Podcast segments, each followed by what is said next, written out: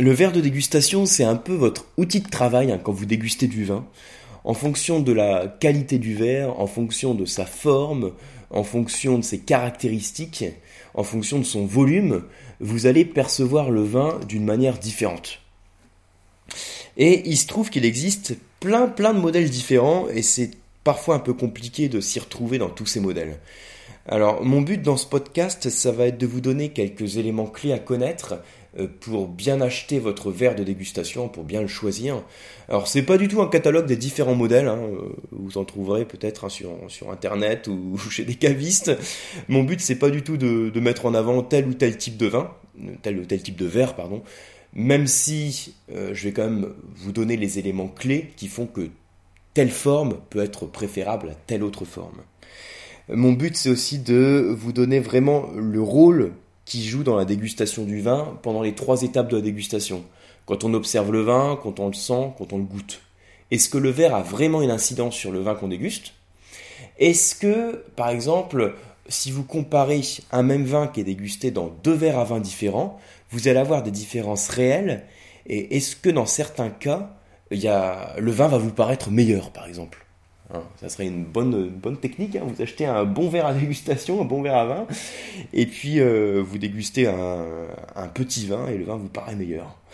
Donc bon, effectivement, vous allez voir que c'est pas pour ça qu'un mauvais vin va s'avérer bon, mais en tout cas, vous allez dans certains cas mieux le percevoir et mieux le déguster en fonction du type de verre. Alors, juste une petite parenthèse avant de commencer. Euh, c'est un podcast qui découle d'une publication que j'avais faite sur levinpasapa.com euh, sur un article que, j'avais écrit autour du choix du verre à vin. Donc euh, si vous voulez regarder sur le, sur le blog levinpasapa.com, vous verrez, euh, je mets juste sous le podcast le lien vers l'article et également vers quelques schémas clés qui permettent de mieux comprendre et de mieux suivre le podcast. Alors, première chose, quel est le vrai rôle du verre à vin dans la dégustation pour les trois étapes de la dégustation? Hein, vous savez qu'à chaque fois qu'on déguste le vin, bon ça je l'ai dit plein de fois, hein, si vous êtes un petit peu amateur de vin, euh, que vous suivez le site ou que, vous dégustez régulièrement, ça vous connaissez par cœur. On a trois étapes dans la dégustation du vin. Une étape visuelle où on observe le vin, une étape olfactive et une étape gustative. Visuel, olfactif, gustatif. À chacune de ces étapes, est-ce que le verre à vin peut avoir un rôle? Alors au niveau de l'analyse visuelle, Bon, le verre peut avoir un certain, peut avoir une certaine influence. Hein. Bon, déjà, ne serait-ce que par rapport à la propreté hein, ou son degré de transparence. Euh, la forme du verre va vous permettre de pencher plus ou moins le verre pour bien en observer le disque. Donc la forme peut avoir un certain rôle. Le volume peut également avoir un rôle parce qu'il va jouer par exemple sur la diffusion des bulles dans le cas d'un vin effervescent. Donc il y a quelques facteurs euh, qui font que le verre de vin peut avoir un rôle au niveau de l'observation, au niveau du visuel. Ceci dit, c'est pas à cette étape-là que le, vin va avoir un rôle essentiel. Au niveau de l'analyse gustative, donc quand vous mettez le vin en bouche, on considère que la forme du verre, elle va favoriser la diffusion du vin sur tel, euh, tel, ou tel endroit de votre bouche. Hein, pour, expliquer de manière très pratique, euh, le vin peut partir sur le centre de la, langue ou bien il peut partir sur les côtés de la langue en fonction de la forme du verre. Du coup, ça veut dire que vous allez plus ou moins percevoir certaines caractéristiques du vin. Par exemple, l'acidité qu'on est censé percevoir sur les côtés de la langue va être plus facilement perçue si le vin part sur les côtés de la langue. Si le vin part directement vers le fond de la langue, on considère qu'on peut mieux percevoir l'amertume, hein, le côté tannique peut-être, en fonction de la forme du verre. Bon, alors honnêtement, c'est des hum, considérations qui sont euh, un tout petit peu tirées par les cheveux euh, quand on sait que la théorie de la localisation des saveurs sur la langue, euh, c'est quelque chose qui n'est pas vrai. Hein. c'est scientifiquement prouvé que l'ensemble de la langue possède différents capteurs qui sont à même d'analyser les différentes saveurs. Vous savez qu'on a longtemps cru qu'en fonction euh, de la zone en fait hein, qui était excitée sur la langue, on allait percevoir telle ou telle saveur. On disait sur la pointe de la langue, on va plutôt percevoir le sucre. Sur les côtés de la langue, on va percevoir l'acidité. Et sur le fond de la langue, hein, en fin de langue, on va percevoir plutôt l'amertume. Alors, il existe des capteurs qui sont partout sur la langue et chacun de ces capteurs n'a pas une spécialisation qui est euh, spécifique à une saveur. Donc vous êtes à même de percevoir l'ensemble des saveurs sur l'ensemble de la langue. Donc, alors, même si quand même hein, le verre peut influencer la perception visuelle et gustative du vin, c'est pas ce niveau qui va jouer un rôle déterminant. Le rôle déterminant qu'il va jouer, ce qu'il faut que vous reteniez, le rôle essentiel qu'il a, c'est au niveau de la perception des arômes du vin. Donc c'est au niveau de la phase olfactive. Alors, ce que je vais vous expliquer tout de suite, c'est euh, de quelle manière le verre de vin joue euh, sur la perception des arômes, de quelle manière, de, quelle manière il va jouer en fait sur la diffusion des arômes du vin. Alors, ce qu'il faut bien comprendre, c'est que les arômes du vin, ce sont des molécules qui volent euh, du verre jusqu'à votre nez, ah, ça, je vous en ai déjà parlé, donc si vous êtes euh, habitué au blog ou au podcast, je vous ai déjà parlé à plusieurs reprises euh, de la définition des arômes du vin. Et de manière très simple, je vous dis souvent que les molécules, c'est simplement des molécules, enfin les molécules olfactives, hein, ce sont simplement des molécules qui volent du verre jusqu'à votre nez. Ce sont des molécules dites volatiles. Alors, c'est-à-dire que pour bien les percevoir, on peut euh, favoriser la volatilité des arômes c'est un nom assez long, hein, volatilité, on peut favoriser le caractère volatile des arômes, donc leur aptitude à bien s'évaporer, à se diffuser. Et qu'est-ce qu'on va pouvoir faire en tant que dégustateur pour accentuer la diffusion des arômes? Eh bien, on va faire en sorte d'apporter de l'oxygène. Il faut savoir que l'oxygène a un rôle clé dans la diffusion des arômes. Hein. C'est l'air qui circule qui va favoriser euh, la volatilité de l'arôme. Hein, au passage, c'est pour ça que vous mettez les vins en carafe. Quand vous mettez un vin dans une carafe, la carafe a une forme qui est euh, très particulière, y a un fond qui est très large, et euh, le haut de la carafe est beaucoup plus resserré. Le fait d'avoir un fond très large, ça permet d'offrir une grande surface de contact entre le vin et l'air, donc de bien oxygéner le vin dans la carafe. Et ensuite, le haut qui est rétréci, ça permet de concentrer les arômes, ça permet de les concentrer vers la sortie. Voilà le principe. Donc ça c'est une parenthèse hein, simplement sur le fait de mettre les vins en carafe euh, qui permet de jouer sur l'oxygénation et donc de permettre au vin de s'ouvrir en en diffusant les arômes. Et dans le cas du verre de vin, c'est exactement la même chose. Il faut avoir un verre de vin qui permet de bien l'oxygéner pour mieux percevoir les arômes. Alors, comment il va être notre verre de vin pour permettre de bien diffuser les arômes? Alors, une fois que vous avez compris en fait le fonctionnement de la carafe hein, dont je viens de vous parler, je vous ai dit la carafe elle a un fond large et un haut qui est rétréci, et ben dans le verre de vin, c'est exactement le même principe. Vous allez avoir le diamètre du verre qui est large et le diamètre de l'ouverture qui est beaucoup plus resserré. Hein, donc quand vous imaginez dans votre tête un fond de verre qui est très large avec un diamètre d'ouverture qui est très rétréci, ça fait une forme un petit peu tulipe. Hein. Euh, une forme tulipe comme alors je vais dire une forme tulipe comme ça là, sur un podcast audio vous voyez pas quelle forme je fais mais je vais mettre quand même sur le sous le podcast, hein, le schéma euh, duquel je parle, le schéma du verre. Alors ça, c'est quelque chose qui est euh, très connu et qui n'est pas du tout nouveau. Et pourtant, je vous dis, c'est la chose que vous devez absolument connaître et absolument avoir en tête au moment de choisir un verre de vin, au moment d'acheter un verre de dégustation. Alors, le ratio dont je vous parle, le ratio euh, diamètre-ouverture sur diamètre verre, euh, c'est un ratio qui avait été mis en évidence par Jules Chauvet. Donc Chauvet, ça s'écrit C-H-A-U-V-E-T, hein, qui est un dégustateur. Il avait mis en évidence donc l'importance de ce ratio euh, pour, la diffusion des arômes, pour une bonne diffusion des arômes. Alors, vous imaginez, euh, donc je prends ce ratio, un diamètre vert sur diamètre ouverture. Donc, plus ce ratio est grand, c'est-à-dire plus le diamètre du verre est grand par rapport au diamètre de l'ouverture, et plus les arômes vont être en quelque sorte perdus, c'est-à-dire qu'ils vont pas être du tout canalisés. Si au contraire c'est l'ouverture, alors si vous voulez hein, euh, l'ouverture, donc le haut du verre qui est très petit par rapport au fond du verre, là au contraire plus ce ratio va dans le sens du fond du verre grand et de l'ouverture petite, j'espère que vous me suivez, hein, du fond du verre grand et de l'ouverture petite, ça veut dire que là on va vraiment pouvoir oxygéner le verre, euh, le vin pardon dans le verre et concentrer les arômes. Bah, donc j'espère que vous me suivez, que vous voyez à peu près les schémas quand je vous le dis comme ça à l'oral. Imaginez un verre qui a un fond qui est très très très gros et une ouverture très petite. Donc si le fond est très gros et que l'ouverture est très petite, on va pouvoir bien oxygéner le vin dans le verre et ça va pouvoir permettre de bien concentrer les arômes. Donc voilà un petit peu le, principe de ce fonctionnement.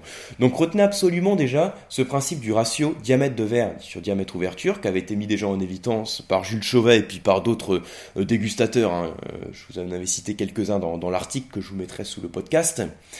Euh, c'est quelque chose qui permet de comprendre tout de suite l'intérêt d'un verre de forme tulipe qui est largement adapté à la dégustation du vin.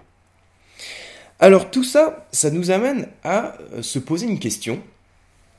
Est-ce qu'il faut avoir un verre de vin différent pour chaque type de vin? Hein? Euh, Parfois c'est quelque chose qui est mis en, avant, hein, l'importance d'avoir un verre de vin différent pour chaque type de vin. Alors c'est quelque chose aussi qui est très mis en avant par les fabricants de verre. Hein, euh, curieusement, ils vont pas se tirer une balle dans le pied. Pour eux, c'est, quand même quelque chose qui est essentiel que vous achetiez tout, tout leur verre à vin. Mais euh, il y a une question qu'il faut qu'on se pose pour voir la nécessité de prendre des verres différents. La nécessité ou non de choisir des verres différents pour chaque type de vin. Alors, ce dont je veux vous parler tout de suite, c'est euh, des petites différences qu'il existe au sein des arômes du vin. Alors, il y a plein de classifications au niveau des arômes du vin, hein, les notions de, euh, famille d'arômes, hein, fruité, floral, animal, euh, dont je vous ai déjà parlé. Et bon, je ne veux pas vous en parler de, cette classification dans, notre podcast, hein. dans ce podcast. Je vais vous mettre sous le podcast de toute façon le lien vers les articles dans lesquels je parle de la classification des arômes. Là, ce dont je veux vous parler, c'est une classification un petit peu différente des arômes du vin, qui est une classification qu'on peut faire en termes de densité. Je mets le terme densité entre, entre guillemets. Hein.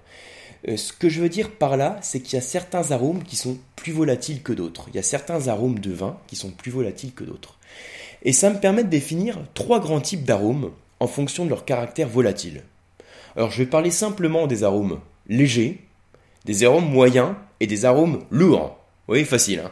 les arômes légers, qui sont très volatiles, les arômes moyens et les arômes très lourds, hein, qu'on a plus de mal à diffuser.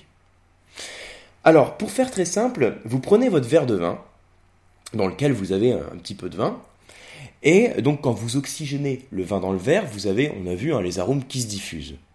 Et il faut que vous imaginez les arômes qui se diffusent en constituant en quelque sorte des couches au fond du verre. Et vous avez plusieurs couches qui vont se constituer. Alors, de manière très imagée, vous pouvez imaginer qu'il y a trois couches qui se constituent. Pour reprendre mes trois, en fait, mes euh, trois euh, types d'arômes dont je parlais à l'instant. Au fond du verre, vous, allez, vous avez les arômes dits lourds. Ensuite, juste au-dessus, donc au niveau intermédiaire dans votre verre, vous avez les arômes moyens. Et en haut, les arômes légers, qui sont les plus volatiles. Je peux vous citer carrément donc des types d'arômes hein, pour chaque catégorie. Au niveau des arômes lourds, je vais vous parler par exemple des arômes épicés, ou des arômes boisés. Ah, ça, c'est ce que je vais vous parler pour les arômes lourds. C'est ceux qui ont le plus de mal à être diffusés et que vous allez avoir plus de mal à percevoir. Ensuite, vous avez les arômes moyens, qui vont être par exemple les arômes de fruits euh, mûrs ou les arômes euh, dits végétales. Et ensuite, vous avez les arômes les plus légers, c'est-à-dire ceux qui vont se diffuser tout de suite et que vous allez percevoir tout de suite. Les arômes légers, ça va être les fruits frais, les fleurs fraîches, c'est vraiment tout le côté fraîcheur du vin. Hein, les arômes un petit peu d'agrumes, euh, de citron. Voilà, si je parle d'un vin blanc, mais dans un vin rouge, ça peut être le côté euh, cassis, le côté aussi fruits rouges frais, euh, pas clairement confit, parce que s'il est confit, on arrive sur des arômes un petit peu plus lourds ou de type moyen dont je parlais, dont je parlais à l'instant. Alors ça, c'est quelque chose que vous pouvez vous imaginer avoir en tête, hein, des couches d'arômes que vous avez dans votre verre. Les arômes lourds que vous avez du mal à diffuser, ensuite moyen, ensuite léger. Ça veut dire que quand vous sentez votre verre de vin, tout de suite vous sentez les arômes légers, ensuite vous allez percevoir les arômes moyens, et seulement à la fin vous allez percevoir les arômes lourds, boisés, épicés. Et vous allez les percevoir d'autant plus si vous oxygénez le vin dans le verre. Et d'ailleurs, si vous oxygénez le vin dans le verre, vous allez voir que les arômes légers, donc les fruits frais par exemple, vont partir très vite, en tout cas vont partir plus vite, tandis que les arômes lourds vont rester plus longtemps. Voilà, donc j'espère que vous me suivez. En tout cas, euh, ce qui est très très important, ce qu'il faut que vous ayez en tête, c'est un peu euh, c'est de visualiser en fait votre verre de vin avec des couches d'arômes. J'avais fait un, très joli schéma fait à la main. Alors comme je dessine très bien, le, schéma était vraiment très très très beau. Euh, je vous remettrai le schéma sous le podcast et vous pourrez le retrouver dans l'article que j'avais fait autour des, verres de vin. Alors, ça peut être intéressant à ce niveau-là de faire le lien entre les arômes que, je qualifie de lourds, moyens, légers et euh, les catégories d'arômes qui sont euh, faites, en tout cas utilisées par les parfumeurs. Alors ça vous dit peut-être quelque chose, hein. il existe une pyramide olfactive euh, qui permet aussi de classer les arômes en trois catégories pour les parfumeurs. c'est ce qu'on appelle les notes de fond, qui correspondent à mes arômes lourds, les notes de cœur, qui correspondent aux arômes moyens, et les notes de tête, qui correspondent aux arômes légers. Alors je répète, hein, vous imaginez ce triangle, hein, cette pyramide, qui dit alors au fond les notes de fond, au milieu les notes de cœur, et ensuite en haut les notes de tête. Facile de s'en souvenir, hein, c'est très imagé, notes de fond, notes de cœur, et ensuite en haut les notes de tête. Exactement, c'est la même euh, correspondance que vous pouvez faire avec les arômes dont je viens de vous parler, euh, lourd, moyen, léger. Alors ça, de toute façon, c'est intéressant de l'avoir en tête aussi pour me comprendre la manière dont vous percevez les arômes dans votre verre de vin. Hein, quand vous sentez votre verre au premier nez, c'est-à-dire sans le faire tourner, vous avez tout de suite les arômes légers, voire quelques arômes moyens. Et ensuite, au fur et à mesure, quand vous oxygénez votre verre de vin, les arômes légers vont avoir tendance à disparaître et à laisser la place aux arômes lourds qui vont pouvoir se diffuser et qui vont, eux, pouvoir persister un peu plus longtemps. Donc, c'est une très grosse parenthèse hein, que j'ai faite pour revenir sur euh, ma question que je posais tout à l'heure. Est-ce que vous devez acheter plein de verres de vin pour chaque type de vin? Alors, euh, pour répondre euh, simplement, je vous dirais, bah, effectivement, il y a des vins qui vont avoir, qui vont être dominés par tel ou tel type d'arôme. Il y a des vins qui sont dominés plutôt par des arômes lourds. Hein, pensez aux, aux vins boisés, épicés, où on a un côté fruité justement qui est peu marqué, qu'il faut aller chercher dans la dégustation. Donc si vous avez un verre de vin qui est dominé par ce type d'arôme, c'est important de privilégier un verre de vin qui va favoriser la diffusion des arômes lourds et donc qui va avoir un ratio, vous vous souvenez le ratio dont on parlait tout à l'heure, qui va avoir un ratio diamètre d'ouverture sur diamètre fond qui va être très petit. Hein, en gros, ça veut dire que vous avez un verre de vin avec un fond très large et un haut très, resserré. Maintenant, si j'ai un verre de vin beaucoup plus fruité, beaucoup plus frais, assez léger, hein, qui n'a pas besoin d'être autant oxygéné, euh, je pourrais avoir un volume qui va être plus réduit et je vais avoir un diamètre vert sur, diamètre, sur un diamètre ouverture qui va être plus faible. Donc en gros, pour vous mettre une image dans votre tête, je peux avoir un verre de vin qui va avoir un fond qui va être moins large et un haut qui va être moins resserré. Hein? Intuitivement, logiquement, euh, on peut privilégier, on peut comprendre qu'on peut avoir ce type de fonctionnement. Alors là, comme toujours, hein, moi je vous invite à tester hein, en dégustation, dans l'apprentissage du vin, ce qu'il faut, je le dis tout le temps, mais c'est pratiquer. Il faut pratiquer la dégustation. Il faut déguster des vins qu'on ne connaît pas. Il faut le faire de manière comparative. Euh, et il faut voir à chaque étape de la dégustation ce qu'on ressent. Dans le cas de ce podcast où je vous parle euh, des types de verres à vin, des verres de dégustation, faites très simplement le comparatif entre deux verres de vin deux verres de dégustation avec des formes différentes, des formes tulipes qui sont plus ou moins accentuées, et vous allez euh, vraisemblablement percevoir des différences qui vont être plus ou moins marquées. Ceci dit, moi en pratique, euh, je recommande pas d'acheter toute une panoplie de verres de vin différentes. Moi, euh, vous savez, vous prenez un bon verre tulipe, alors, par exemple, moi, je prends un Spiegelau en ce moment sur les cours, mais je, je c'est pas les seuls que je prends, mais ils sont plutôt bien faits.